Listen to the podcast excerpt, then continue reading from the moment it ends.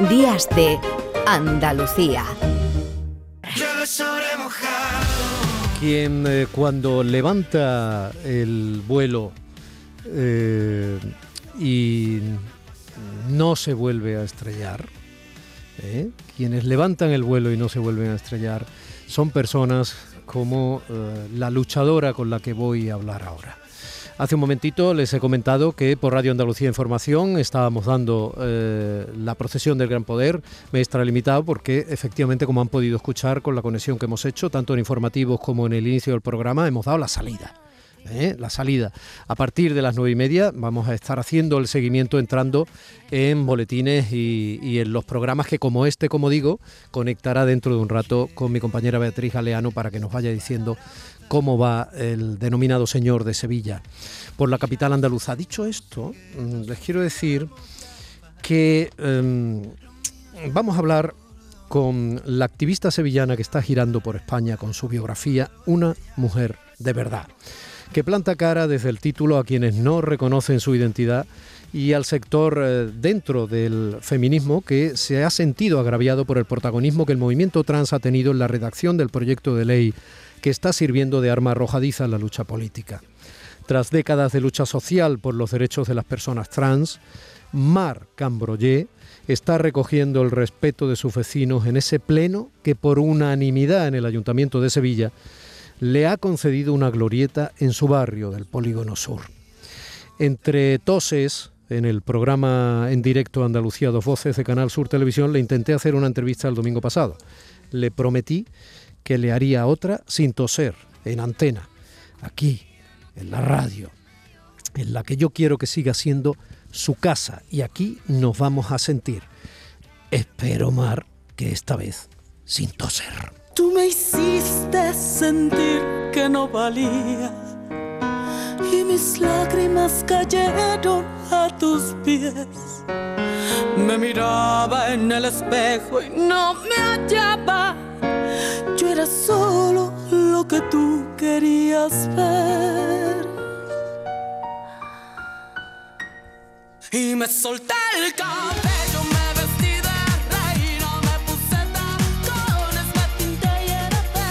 Llevas tacones, el cabello suelto y estás vestida de reina. Mar, buenos días. Toda la vida voy vestida de reina. En el momento que sonrío a la vida y en el momento que soy yo misma, que es desde hace ya muchísimo tiempo, eh, llevo el, el cabello soltado y por supuesto los tacones de la dignidad. Oye, esta canción de Gloria Trevi, Todos me miran, la has elegido tú como las otras dos canciones que van a sonar a lo largo de este rato de charla entre tú y yo. Todos me miran, ¿no es agotador? No, no es agotador. Yo creo que esta canción es una canción al, al empoderamiento, a la autoestima, ¿no? Eh, la gente te mira, pero cuando yo me miro en el espejo, el espejo me devuelve quien yo soy. Y hay un momento en que las personas trans, de una manera metafórica o simbólica, como dice Gloria Trevi, nos, nos soltamos el cabello y nos ponemos tacones. Quiere decir esto, eh, somos valientes para ser quienes somos con cara descubierta. El 20 de noviembre de 1975 moría eh, Francisco Franco. Meses después, tú fundas en Sevilla lo que se llamó en Andalucía Movimiento Homosexual de Acción Revolucionaria. El MAR, eh, con H, pero Mar Sí. se identifica ¿Qué con tu cosa? nombre. Sí, pero no ha sido, es una cosa casual, ¿eh? de verdad. Sinceramente no ha habido ninguna intención en ello. Y sí, claro, lo formamos porque ya en el año anterior, en el 77, eh, bueno, ya estaban desde el 70, ya estaban surgiendo movimientos de resistencia por la nefasta e infame ley de peligrosidad y rehabilitación social que instauró el dictador y que solamente por el hecho de amar o de ser diferente la gente podía andar con sus huesos en las cárceles y periodos que podían ir comprendidos entre los seis meses y los tres años. Así tuvimos en todo el periodo un total de cerca de 5.000 personas fueron presas solamente por amar o ser diferentes. El sitio donde te van a poner la glorieta en aquellos años no fue un sitio donde te lo pasaras especialmente bien. Sí, fíjate que, también son cosas del destino, porque en esa glorieta eh, los vecinos y vecinas del barrio, yo ya que era una persona inquieta y que hice mi acción social en, los barrios, estos periféricos que eh, la dictadura también olvidó y en aquellas políticas también urbanísticas donde había que revalorizar el suelo de, de los centros históricos de las ciudades, la gente más pobre fue expulsada a las periferias, ¿no? Pero las periferias además sin, ningún servicio, carecíamos de alumbrado público, de escuela para los niños, entonces íbamos siempre a ese cruce a manifestarnos y ahí más de una ocasión nos dieron también fuerte los grises para dispersarnos. Precisamente ese cruce que hoy se le da glorieta, que se va a llamar Marc Ambroyer, fue donde también en más de una ocasión recibí los golpes de los grises por pedir eh, servicios sociales para mi barrio. Eso tiene cierto discurso épico, pero que recibas golpes dentro de tu propia casa no los tiene. La relación con tu padre ha marcado también tu existencia, Mar. Me gustaría que a los oyentes de Días de Andalucía en Canal Sur Radio les contases al menos un poco de lo que me contaste el otro día en televisión. Sí, pues yo creo que precisamente mi vivencia, que no fue una vivencia pues de un niño feliz y que podría haber optado por, por, por otra salida, ¿no? Cuando la gente está mal, pues tenemos muchísimos caminos que elegir y podemos coger el camino de las drogas, caminos de, de, la bebida o incluso el, camino de decir adiós mundo, ¿no? Yo preferí con, convertir los golpes que recibí, los desprecios, los portazos, en energía para seguir luchando, para que la generación que hoy vive, hoy ya vive, y la que viene detrás, nunca pague el peaje que yo pagué y el peaje se concreta eh, que cuando tenía seis años mi padre me dio la primera paliza, ¿no? Una paliza brutal que me dejó toda la espalda marcada y que se llevó la reprebenda de, de, de, toda la vecindad, diciéndole es un criminal, cómo le has puesto la espalda al niño. Y ya después más adolescente, quizá ya de la pubertad, cuando cuando tuve 14, desde los 14 hasta los 17 años, me fue casi imposible comer en la mesa de, de, con toda la familia. Yo era expulsada a comer en la cocina porque decía mi padre que yo era vasco.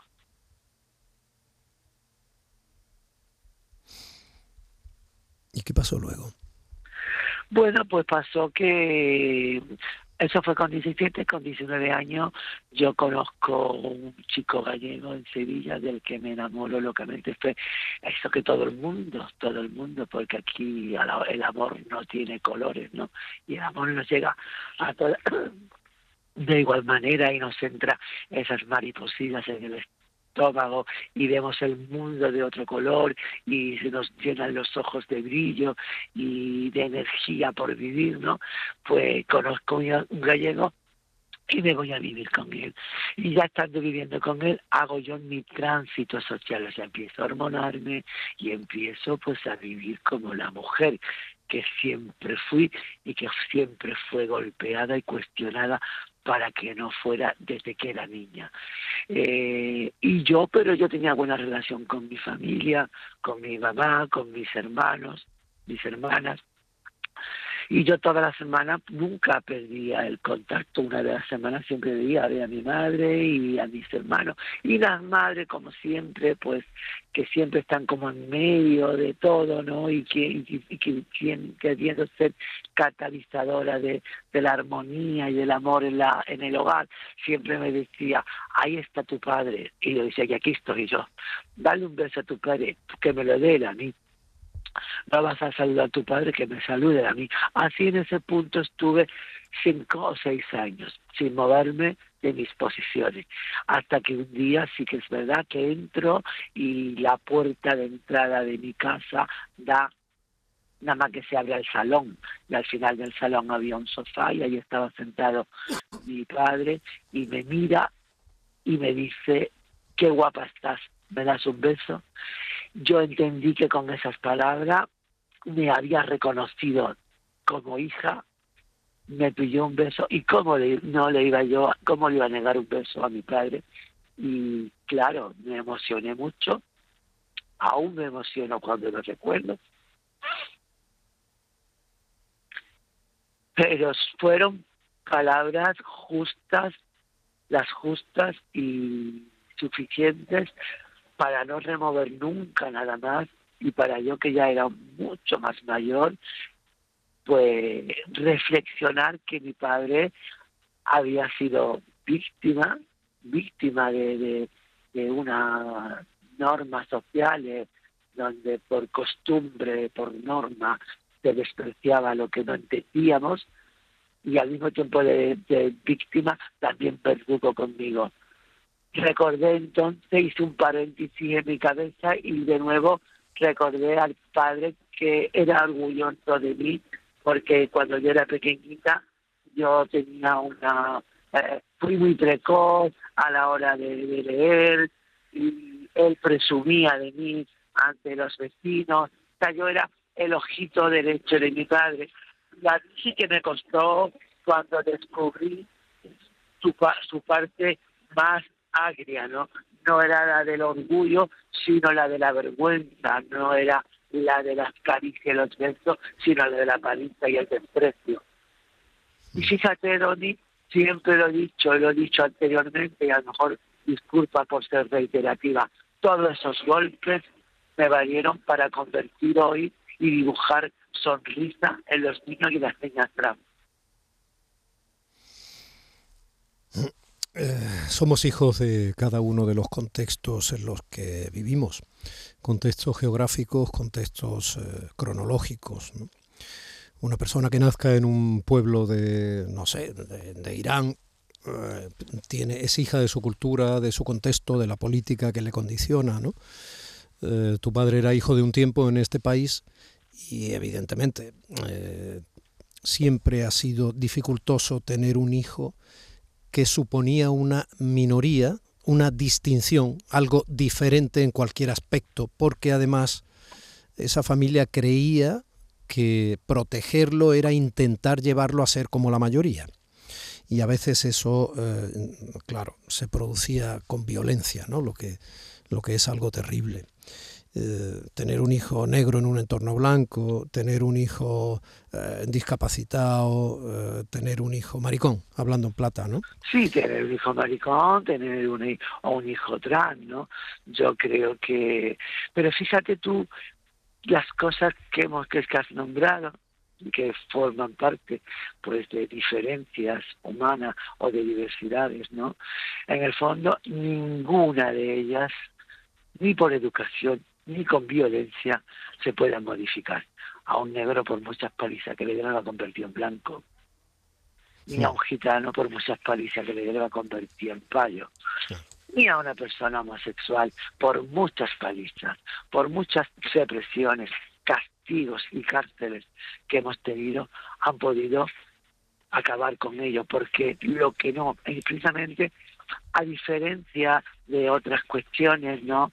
Pues ni, ni las identidades trans ni la homosexualidad son enfermedades, son parte de la diversidad humana y lo que no es una enfermedad pues claramente no se puede curar. Lo único que se puede hacer es pues que vivan la gente muy infeliz que mucha gente acabe en malos caminos, como he dicho antes, o que mucha gente termine despidiéndose de un mundo hostil.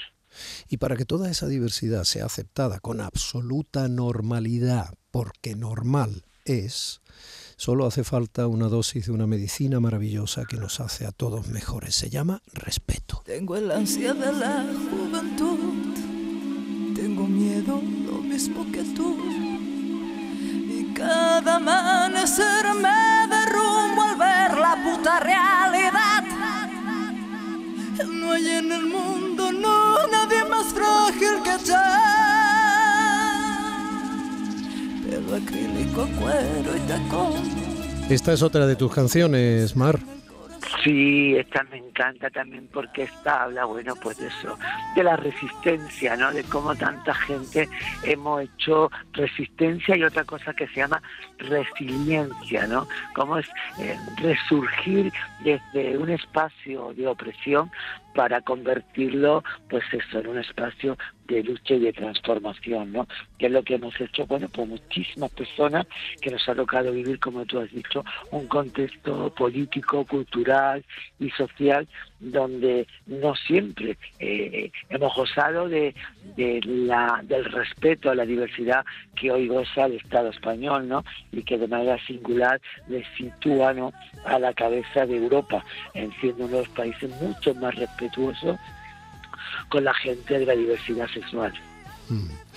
Bueno, en 2014 fuiste una de las promotoras de la ley integral eh, de transexualidad, la llamada ley trans, ese, ese proyecto de ley que está generando, eh, como no podía ser de otra manera, tú no eres ninguna ingenua, está generando frentismos en sectores de la sociedad, pero sobre todo en uno en el que, mm, bueno, sobre todo la gente ajena un poco, ¿no? A, a toda esta al ámbito LGTB eh, no se lo esperaba que es eh, en un sector importante del feminismo sí bueno yo creo que fíjate tú pero fíjate la ley lleva aprobada desde 2014 y estos últimos movimientos contrarreaccionarios y, y antiderechos trans pues han surgido en el último año, ¿no? Y han surgido también eh, en, en, un sector que aunque, eh, yo lo digo claro, ¿no? Que aunque perversamente utilizan el nombre del feminismo, nada tiene que ver con el feminismo. Ha surgido en un movimiento de mujeres muy próximas al Partido Socialista. Eh, la voz más destacada ha sido la, la la vicepresidenta Carmen Calvo, que últimamente, bueno, ayer o ayer de nuevo, arremete de nuevo con su discurso como leona de un discurso que ha dado lugar, y te tengo que decir, es una primicia, hoy mismo vamos a sacar una nota de prensa desde la federación que, que me honra presidir, es una federación de colectivos trans de todo el Estado español, pues que la Asamblea del Consejo de Europa, en su último informe que tiene fecha de 27 de octubre y que nos han enviado, señala, entre otros países, a España como un país donde eh, desde el sector político eh, en el gobierno se ha estado violentando de una manera muy grave a las personas trans, a un colectivo ya vulnerable, a un colectivo al que la democracia le debe la igualdad, la igualdad de oportunidades y le debe la igualdad de oportunidades para acceder al mercado laboral, para tener protocolos que nos protejan del acoso y del moving en las escuelas, para tener una atención sanitaria bajo el respeto a nuestra identidad y basada en el consentimiento informado. En fin, creo que es, es, es una vergüenza que España sea señalada por el Consejo de Europa como junto con, con países que ya sabíamos todos que no respetan al colectivo LGTBI, como puede ser Hungría o como puede ser Polonia o otros países así más directos, ¿no? Sin embargo, lo señala que además en el informe nombra precisamente que está eh, utilizando el puesto de poder la vicepresidenta Carmen Calvo ha liderado el mm, discurso antiderechos trans, ¿no? Ayer mismo de nuevo y de manera es una mujer muy demagógica, una mujer que le llama al discurso de odio, le llama eh, no se puede confundir sexo con género, utilizan unos eslóganes simplistas pero que esconden detrás odio, odio a las personas trans, una, un obstáculo a que seamos iguales. Y yo digo algo que es muy importante y muy significativo. Mira, el 21 de, de mayo tuvieron la oportunidad porque nosotras conseguimos eh, que el, proyecto que ella tenía bloqueado en el Ministerio de Igualdad, que no era capaz de moverlo, tenía bloqueado, hablamos con distintos grupos del, del, grupo, del, del Congreso y conseguimos que Compromís, que Más País, eh, que, que PNV, que Podemos, que el Bloque Nacional Gallego, que Coalición Canaria, Nueva Canaria, así un total de muchísimos grupos que superaban al bloque este de la investidura, eh, llevarán la ley al Congreso y la votarán a favor. Yo me quedé sorprendida cuando el voto negativo tanto de Vox como del Partido Popular, eh, el argumento y la explicación del voto se hicieran eh, referencia al argumentario que había firmado la señora Carmen Carlos. Si el Partido Socialista sirve de fundamento teórico para la ultraderecha, algo no están haciendo bien. Eh, hablando de política, aunque tenemos ya muy poco tiempo, Mar, y, te pido en la medida de lo posible que seas generosa conmigo y me, respondas muy puntualmente, ¿eh? muy brevemente. Eh, la utilización política de todo forma parte de nuestro tiempo, no hay que espantarse, ¿vale? Y los partidos políticos hacen bandera de ciertas causas y las atesoran como si solo ellos pudieran abanderar esa causa porque les define como partido político, ¿vale?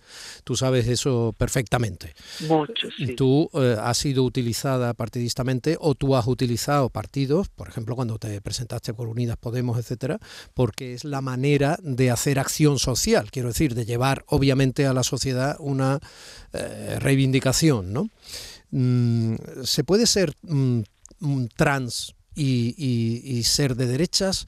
¿Se puede ser pues homosexual y ser, no sé, pregunto, quiero decir, ¿quién tiene el monopolio de, de cuál? El monopolio no lo tiene nadie, el monopolio no tiene nadie. Yo creo que, que la orientación, lo mismo que la identidad, no implica ningún tipo de ideología, ¿no? Después puede, bueno, pues cada uno puede vivir sus grandes contradicciones y, y, y la ideología, digamos, yo hablaría un poco de la ideología más extrema a la derecha, no de una no de una derecha moderna o de una, una, derecha europea que está a favor de las libertades sociales e individuales de las personas, pero bueno, si hay hay unas políticas negacionistas, cuando entramos en el negacionismo, pues pues es una contradicción. Si en, el negacionismo de la violencia de género, en el negacionismo de que existamos personas trans o personas eh, gays y lesbianas, bueno, pues que quien, quien esté en ese espectro, pues vivirá su propia contradicción, pero no es incompatible, no es incompatible. Otra, otra cosa que nos va a ayudar a entender a quienes no entienden, eh, ¿una mujer trans puede ser lesbiana al mismo tiempo? Claro, porque la identidad, eh, la identidad se refiere a quién soy y la orientación es que me gusta. Todo el mundo, todo el mundo, no solamente las personas trans, antes de descubrir que nos gusta, que eso está muy, muy, digamos, determinado por la pubertad, o sea, cuando todos desarrollamos, eh, entonces cuando empiezan a desarrollarse este deseo sexual que puede ser hacia personas del mismo sexo, de ambos o del, o del otro sexo, ¿no? Que es lo que hace que podamos ser homosexuales, hetero o bisexuales. Y eso tiene que ver, eso como te he dicho, en, en, el, en el periodo de la pubertad. Sin embargo, desde que nacemos y desde que empezamos a tener conciencia, ya somos somos, que es la identidad. Y un niño, aunque no desee sexualmente a nadie, ya sabe que es un niño y se comporta como un niño y quiere jugar a niño y mira a su alrededor y mira desde esa pequeña altura que tenemos, miramos hacia arriba y vemos cómo se visten los adultos, cómo se expresan los adultos y cada uno y cada una pues va buscando su identidad cómo al final es performada por los demás, cómo una mujer se viste, cómo una mujer se pinta y cómo un hombre. Y esa es la identidad. La identidad es antes que la orientación. Por lo tanto, yo, si primero soy mujer y después descubro mi orientación, está claro que las personas trans, pues igual que las personas no trans, cuando, cuando descubrimos nuestro deseo sexual, pues nos pasa como a todo el mundo, pues igual nos gusta la gente del sexo contrario, del mismo sexo o de ambos sexos. Es que no, no, no es la bisexualidad, la, la, la homosexualidad o, o, el lesbianismo no es exclusivo de las personas no transexuales, es exclusivo de todas las personas.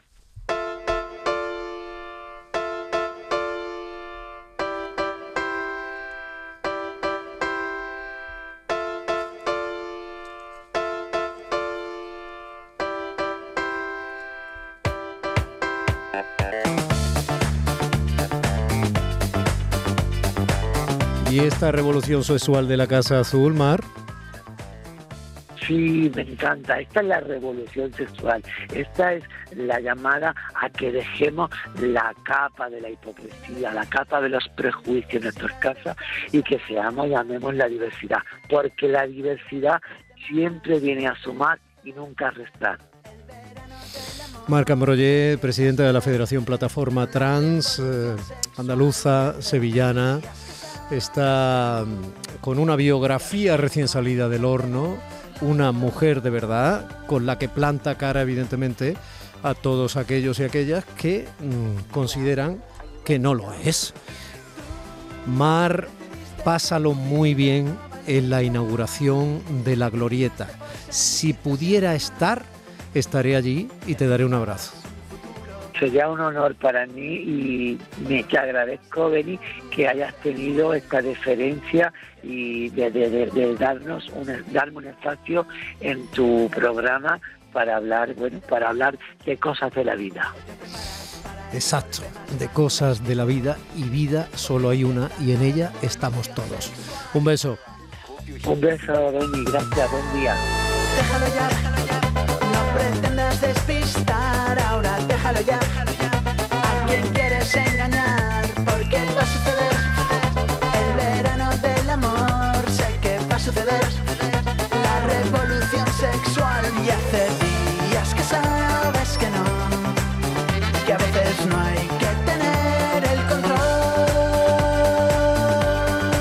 Pero hay que llevar el control del tiempo, casi las 11 menos 25 de la mañana, publicidad y nos vamos a la salida del Gran Poder por los tres barrios en Sevilla.